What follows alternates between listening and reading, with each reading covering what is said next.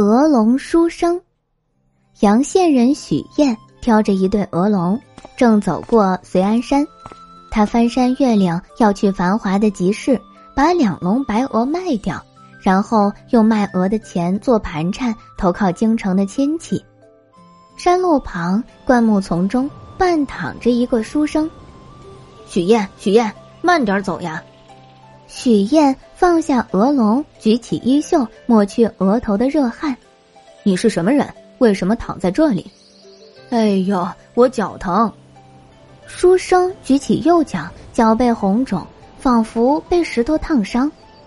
让我寄身你的鹅笼，带我走一程如何？呵呵，好啊，只要你能钻进笼子里头。许燕不过是开玩笑，没想到倏一下，那书生。竟然真入了鹅笼，他和大白鹅坐在一起，白鹅并不惊慌，好像还蛮喜欢他似的。许燕试着挑起鹅笼，奇了怪了，笼里头多了个大活人，鹅笼却没有变大，书生也没有变小，而鹅笼的重量呢，非但没有增加，好像还轻了点儿。山路尽头有一棵大树，绿叶婆娑。遮挡了烈日，正适宜歇息。许燕放下鹅笼，坐在树荫里。她从怀中取出一袋干粮，那是她的午餐。哎，别急，书生嘻嘻笑着出了鹅笼。多谢你载我走过崎岖山路，来，我请你吃一顿美食。好啊。可是举目四顾，十方八面都还是荒野。想要找到饭店，至少还得走半个时辰。说什么风凉话呢？许燕叹了口气，不想理他。没想到那书生竟然张开嘴巴，吐出一个亮闪闪的大铜盘，热腾腾的鱼，香喷喷的羊，刚温好的酒。许燕想吃的美味佳肴都摆放在铜盘中央。许燕一下子高兴起来，与书生相对坐下。两人吃饭喝酒，诉说往昔，又展望将来。酒过三巡，书生告诉许燕：“不瞒你说，我随身携带着一位美女子，如今想请她出来相会，你不介意吧？”“怎么会介意呢？”书生张开嘴，吐出一个美貌女子，年纪不过十六七岁，衣饰极其精致华丽，娇音婉转。犹如英娟啼鸣。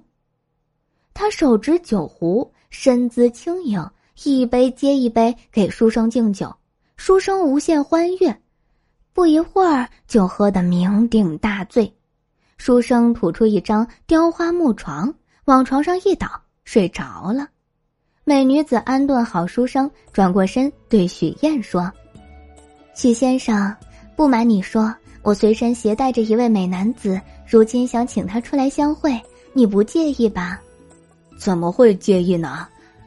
美女子张开嘴，吐出一个俊美男子，年纪大约二十三四岁，温柔体贴，善解人意。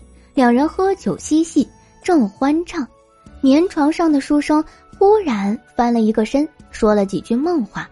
美女子急了，忙吐出一面织锦屏风，把美男子遮挡住。然后他转到屏风后面，爬上床，抱住书生，与他同眠。不一会儿，传来呼噜呼噜的鼾声，书生和美女子都睡熟了。美男子告诉许燕：“这女子对我情意绵绵，但她三心二意，我并不满足。许先生，不瞒你说，我随身携带着一个好女子，如今想请她出来相会，你不介意吧？”怎么会介意呢？美男子张开嘴，吐出一个女人。他们喝酒玩耍，像神仙一般快活。不知道过了多久，屏风后面传来书生与美女的说话声。美男子叹息说：“唉，好时光太短暂。”他张开嘴，把女人吞了进去。只一眨眼功夫，美女子从屏风后面转出来。叹息说：“唉，好时光太短暂。”他张开嘴，把美男子和屏风吞了进去。这时，书生打了一个长长的哈欠，起了身，对许燕说：“真抱歉呀，本想小憩片刻，却睡了这样久。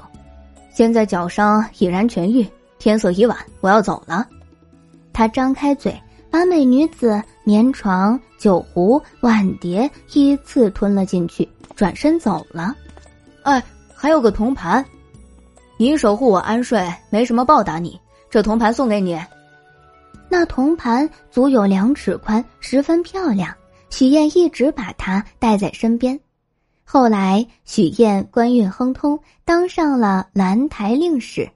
他请精通珍玩古董的侍郎张伞看那个铜盘。张伞看了盘底的铭文，大吃了一惊。原来这铜盘已有八百年历史了。今天的故事到这里就结束啦。明天还有新的故事等着你们哦，小朋友们晚安。